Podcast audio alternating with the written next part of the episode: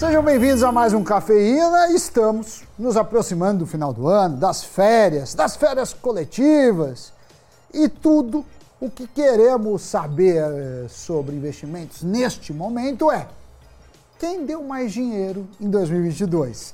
Certo, Doni? Salve, Sammy Boy! Pessoal, temos aqui um levantamento que pega desde o início do ano até o dia 5 de dezembro e mostra os 10 fundos mais rentáveis em quatro modalidades: DI, renda fixa, multimercado e ações. A classificação foi feita com base em dados da Economática e considera a metodologia do Guia de Fundos produzido anualmente pela FGV. Todos os fundos listados são abertos e destinados ao público geral.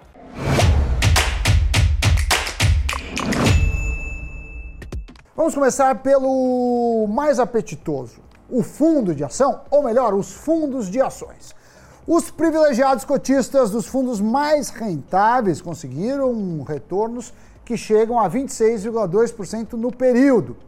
Seis dos dez fundos no topo estão classificados na categoria chamada de ações livre, ou seja, não têm o compromisso de concentrar em uma estratégia específica mais flexíveis conseguem surfar em cenários diversos. O fundo campeão da categoria, o BRB Petrovale, foi criado em 2006 e é destinado a clientes do Banco de Brasília.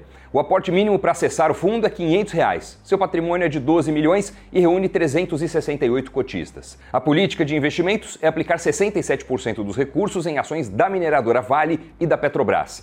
O restante do patrimônio é investido em títulos públicos. O alto retorno gerado pelo fundo é consistente quando a gente olha os últimos cinco anos. Já na seara dos fundos multimercados, os cotistas conseguiram rendimentos de até 38,5% no acumulado do ano. O top 10 da categoria é composto por quatro fundos macro, ou seja, que têm estratégias de investimento baseadas em cenários macroeconômicos de médio e longo prazos. O Asa Hedge o XP Macro Plus Dominus e o Vinland Macro 2, além do XP Macro Plus, se destacaram. O fundo que encabeça a lista dos multimercados que geraram mais retornos é o Exploritas Alpha América Latina. Aberto em 2014, ele tem patrimônio de 190 milhões de reais e 3 mil cotistas.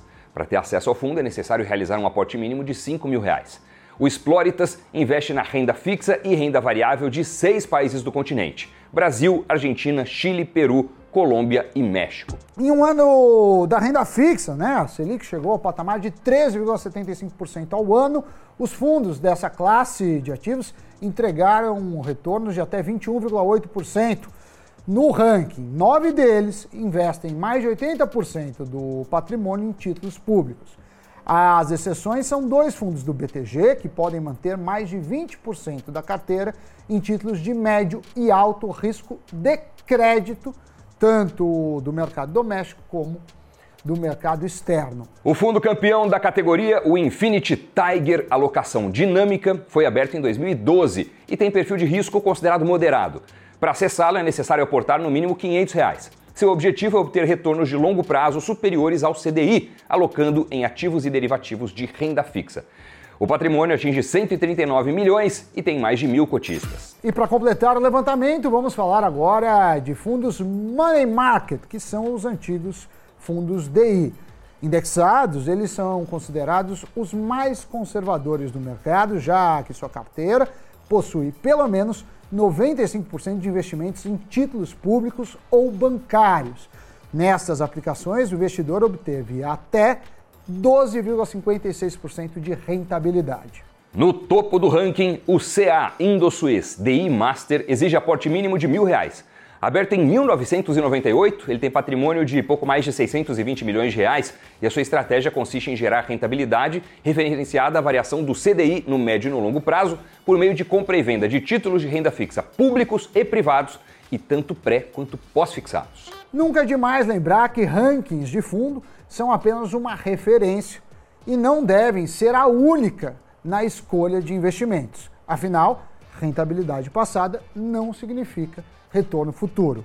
É sempre recomendado olhar a consistência de retorno de cada fundo em prazos longos, como 5 ou 10 anos, além da experiência da equipe que faz a gestão, principalmente em navegar em diferentes cenários econômicos, incluindo crises e momentos turbulentos. Apesar dos altos rendimentos de algumas aplicações, o ano não foi fácil para a indústria de fundos de investimento. Segundo dados da associação que representa o setor, a Ambima, em novembro os fundos registraram saída de 19,6 bilhões de reais. Os resgates foram mais expressivos nas classes de renda fixa e multimercados.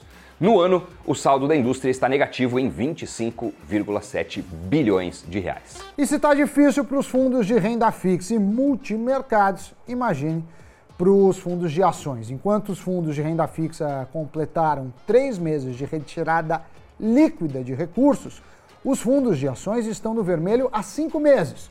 No acumulado do ano, o Ibovespa, principal referência dos fundos que investem na bolsa, ainda está no terreno negativo, se aproximando da estabilidade. E faz sentido resgatar os recursos agora em um cenário de incertezas? Só se houver necessidade financeira. É exatamente em cenários nebulosos que é recomendado contar com o apoio de gestores profissionais. Além de estarem constantemente monitorando e mudando a carteira conforme o cenário fica mais claro, os fundos conseguem se defender, digamos assim, de diversas formas contra riscos exacerbados e surpresas, algo que é muito essencial em um momento como o atual, no início de um novo governo e constantes ruídos políticos.